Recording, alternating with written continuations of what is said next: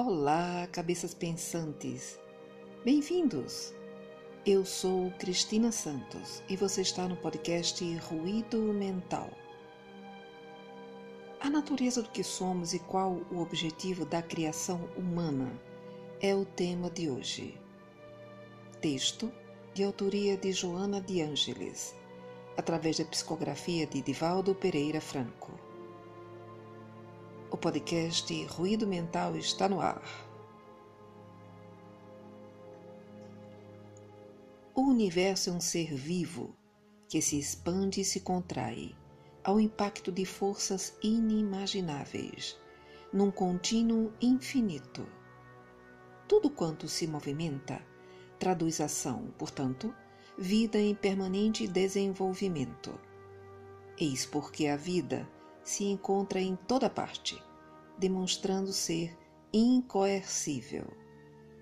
Desde as expressões vibratórias mais primárias até as colossais, sempre em crescimento e qualificação que transcende a qualquer observação, por mais profunda que seja. O ser humano encontra-se no pináculo da vida, desde o momento que pode pensar e entender os desígnios que dizem respeito ao existir. A partir dos primeiros ensaios moleculares até o estabelecimento equilibrado de todas que dão forma e compreensão ao ser humano, a vida alcançou um dos harmônicos e belos estágios do processo de evolução. A energia que reuniu os inumeráveis segmentos que se transformaram em órgãos até alcançar a arte de pensar, entender e cocriar. É como definiram os Espíritos do Senhor, o princípio inteligente do universo.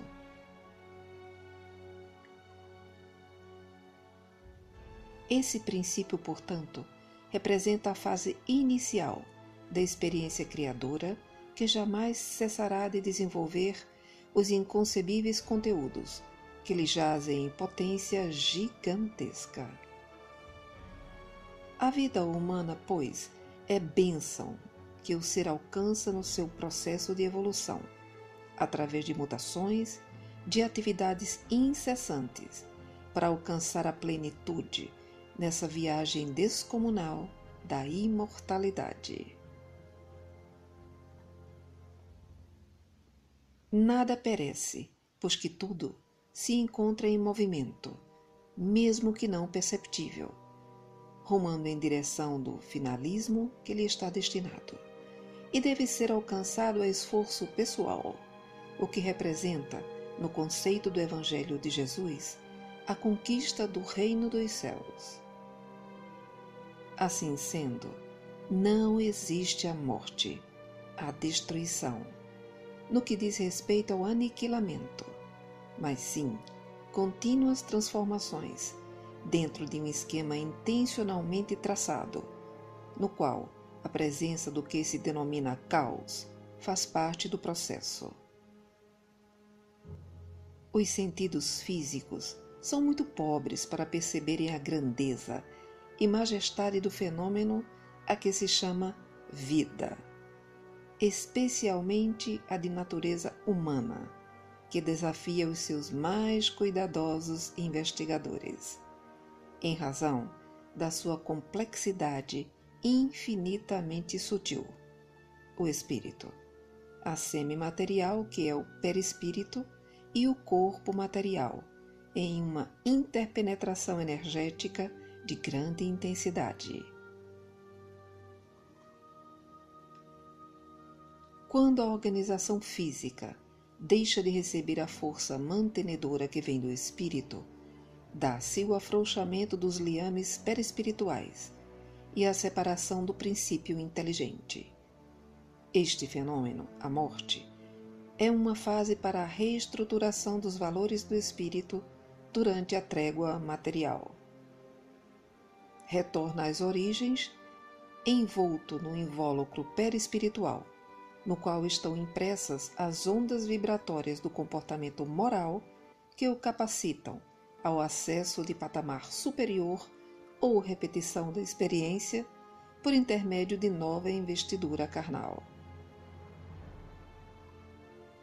A libertação da roupagem celular dá lugar a consequências compatíveis com as qualidades morais de que se fez utilitário o espírito imortal.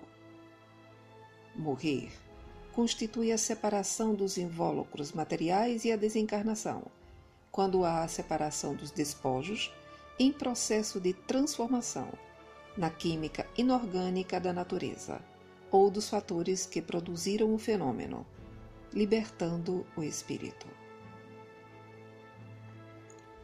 Assim sendo, morte é transferência de vibração ou de onda, nas quais se movimentam os seres.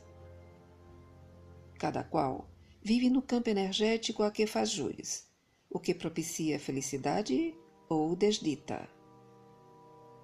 Essa é a razão pela qual a vida exige uma ética para ser experienciada por todos os indivíduos.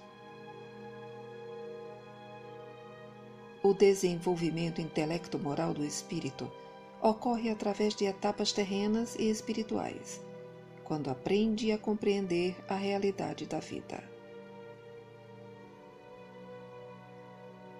Por tal razão, as leis que regem o universo estabelecem códigos e programas que facultam a aprendizagem e desenvolvem os potenciais divinos que se encontram adormecidos no cerne da energia vital.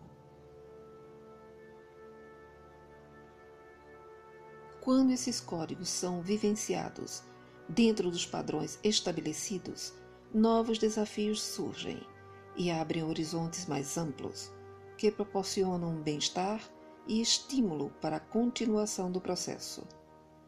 No sentido oposto, quando não se valorizam as lições existenciais, permanece-se nas faixas primárias, entre os instintos agressivos e as possibilidades emocionais não utilizadas. A reencarnação é o recurso precioso que a vida oferece a todos que rumam na busca da plenitude.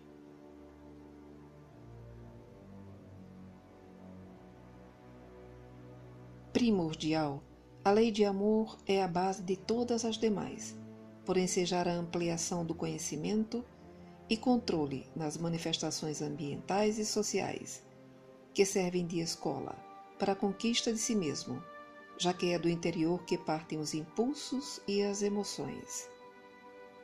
A lei do amor sustenta a do progresso, a da justiça, do trabalho, da solidariedade, do perdão. Periodicamente, o aprendiz deste educandário, que é a terra, é chamado a prestar contas dos recursos que lhe foram confiados e de como foram ou não aplicados devidamente. Trata-se da morte, transferência de onda existencial, a fim de serem conferidas as atividades a que cada qual esteve submetido. Todos os seres vivos periodicamente experimentam essa inevitável transformação, que é uma etapa da imortalidade. É natural que, durante a sua ocorrência, aqueles que se encontram no convívio carnal experimentem a ausência das afeições que se fizeram estabelecer, mediante a estrutura da afetividade na família, na convivência social e espiritual. Essa saudade, que fere os sentimentos, pode e deve ser superada ante a certeza do reencontro que se dará oportunamente, quando da partida de quem ficou e agora seguiu ao mais além. Não te deixes abater ou retirar o teu sentido existencial quando alguém amado for convidado a retornar antes. Prossegue amando e recordando os momentos felizes que viveste ao seu lado e faze o bem em sua memória, maneira eficaz de demonstrar-lhe a gratidão pelas dádivas que foram desfrutadas ao seu lado. A morte é inevitável experiência para a conquista da perenidade. Não a lamentes, nem a louves Respeite-a e prepara-te para o teu momento. Mesmo Jesus, o divino construtor do planeta, utilizou-se de um corpo tangível para depois experimentar o fenômeno da morte e ressurgir em gloriosa forma de luz. Enquanto isso, ama e opera no bem, crescendo para Deus.